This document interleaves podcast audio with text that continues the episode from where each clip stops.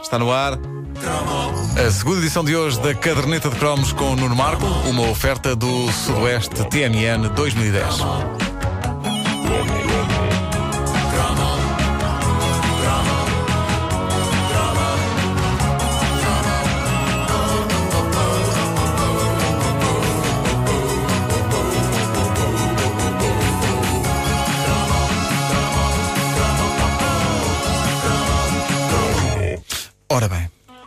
Eu sempre adorei os grandes avanços tecnológicos relativos à televisão. O momento em que passou a ser a cores, em 1980. A noite, já aqui falada também, em que a RTP passou o Monstro da Lagoa Negra, em 3D Farsola.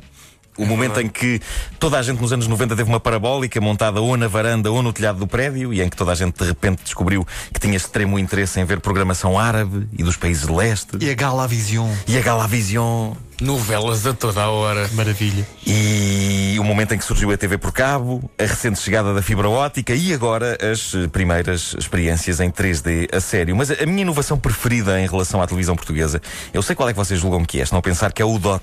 Esse maravilhoso esquema aldrabão que nos obrigou a colar uma porcaria no canto do ecrã e a não mudar de canal porque isso dava direito a prémios. Mas não, essa é uma grande invenção, sim senhor, mas no campo dos grandes esquemas inventados por génios do mal. Antes, antes de vos dizer qual é para mim a grande inovação televisiva ah, da década de 80, deixem-me que relembre o que era esta coisa do DOT. Digamos que é um cromo um bocadinho mais recente, aí do ano 2000. A dada altura da emissão aparecia um boneco a dizer-nos isto. Cola o teu dot no cantinho do ecrã. Assim. E não mudes de canal até eu voltar. Nem mesmo nos intervalos. O DOT tinha a voz do malato.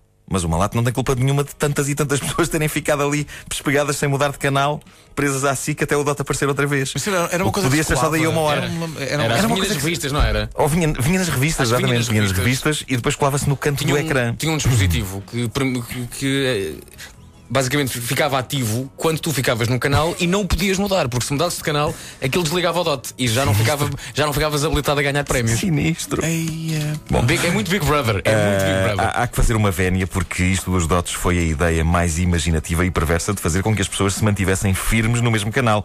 Nunca mais se voltou a fazer nada assim. Eu acho que não voltou a aparecer ninguém com tanta lata para nos convencer de que isto sim, isto é real. Mas já agora deixem-me que eh, diga às muitas pessoas que eh, vieram eh, já aqui à comercial buscar o autocolante oficial da caderneta de cromos e a todas aquelas que já o receberam pelo correio que se colarem o autocolante no vosso rádio e não eh, tirarem o rádio da comercial e não o desintonizarem, não forem para outra estação, se, colarem o autocolante e deixarem o rádio nesta estação, ganham, ga- ganham uh, um, um, um apartamento Ai, em, em, em pff, Vila Moura. No Eduardo das Conquilhas. um apartamento no Eduardo das Conquilhas é bem. Soa estranho, mas não é mais estranho que o DOT. É, bom. Mas esqueçamos o DOT. Antes do DOT, em meados dos anos 80, a RTP desenvolveu a tecnologia do século, respondendo a uma angústia tremenda de muitos espectadores. Como é que nós, estando a ver um canal, sabemos quando é que vai começar uma coisa que queremos muito ver no outro? É. E é preciso, Ah, sim, é preciso senhor. que se note que isto era uma era pré-zapping. Ou melhor, zapping já se fazia, mas lá está, dava demasiado trabalho para o número de canais que tínhamos. E que era precisamente dois.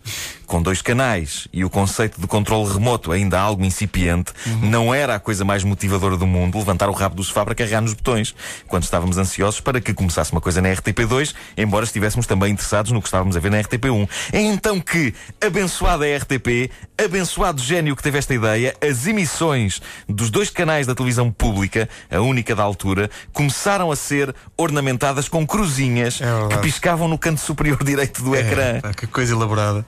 O mais extraordinário é que não houve uma notícia, um aviso público, nada, explicando o que era aquele OVNI que de repente surgiu nos nossos ecrãs. E eu gosto disso, eu gosto que a coisa nos tenha sido servida quase como um enigma. Descobriram lá vocês o que é isto aqui a pescar.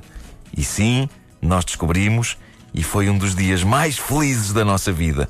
O que se passava é que quando no canto superior direito da emissão da, da RTP1 pescavam duas cruzinhas, isso significava que nesse preciso instante estava a começar um programa na RTP2. O contrário também era válido. Era. não é? Era sim, senhor. quando estávamos a ver a RTP2 e no canto superior direito da emissão da RTP2 pescava uma cruzinha, isso significava que nesse momento exato estava a começar um programa na RTP1. Era tudo tudo quanto precisávamos de saber. E isto era ótimo quando estávamos sozinhos e sabíamos que ia começar uma coisa espetacular no outro canal e mudávamos. Agora, o caso mudava de figura quando sabíamos que ia dar uma coisa espetacular no canal 1 e, no entanto, por estarmos a jantar ou coisa parecida e pelo facto dos nossos pais estarem interessados numa coisa que estava a dar no canal 2, nós sabíamos que íamos perder aquilo que queríamos ver no 1.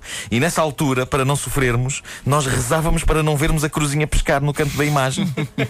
o sinal inequívoco de que estava a começar aquilo que queríamos ver e que não íamos conseguir ver porque ainda não havia VHS, porque a casa só tinha uma televisão e porque os nossos pais estavam a ver uma coisa e não iam parar de a ver só para, só para nos fazer a vontade, porque eles eh, é que são os patrões naquela altura, não é? Claro que sim. Pois é.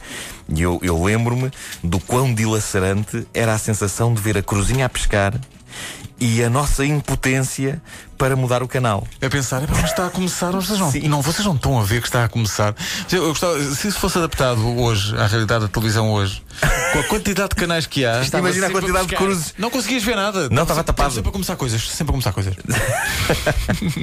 Mas ne- ne- nessas alturas eu, eu, eh, lembro-me quando tinha este drama de estar à mesa e. Ah, caramba, vão, vão dar o. Vão dar o porquis.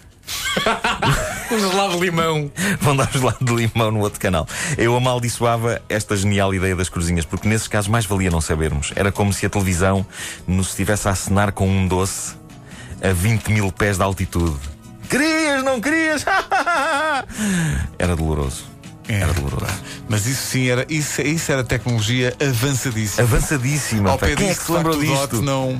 Quem é que se lembrou disto? Cruzinhas a pescar. Uma a indicar o canal 1, duas a indicar o canal 2. E portanto, quando, quando apareceram os canais privados, imagina o desgosto que foi na altura na 5 de outubro ou no Lumiar.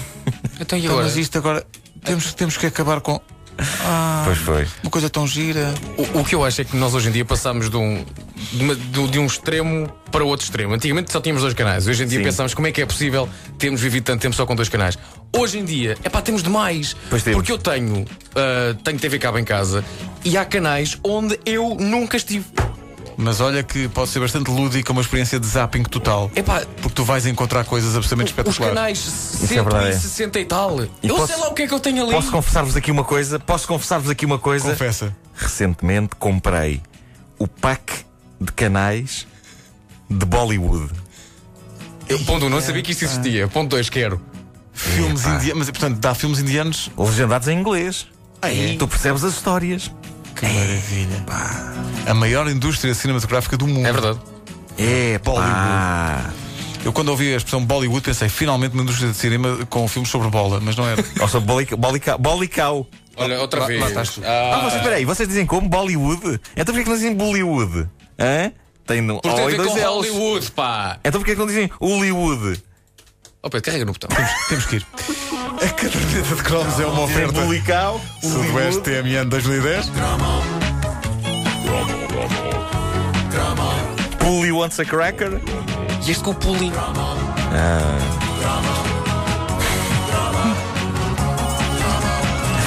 Na volta, wants a cracker. na, na volta dizem policreme.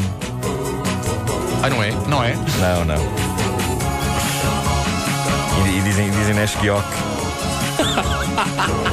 Dizem o quê? o Vumaltine. Nesquioque. Sim. Nesquioque Sim. E só achar, só achar Express, não? e Tudi. Sim, tudo e, Tudo e pronto. tudo. Tudo e pronto.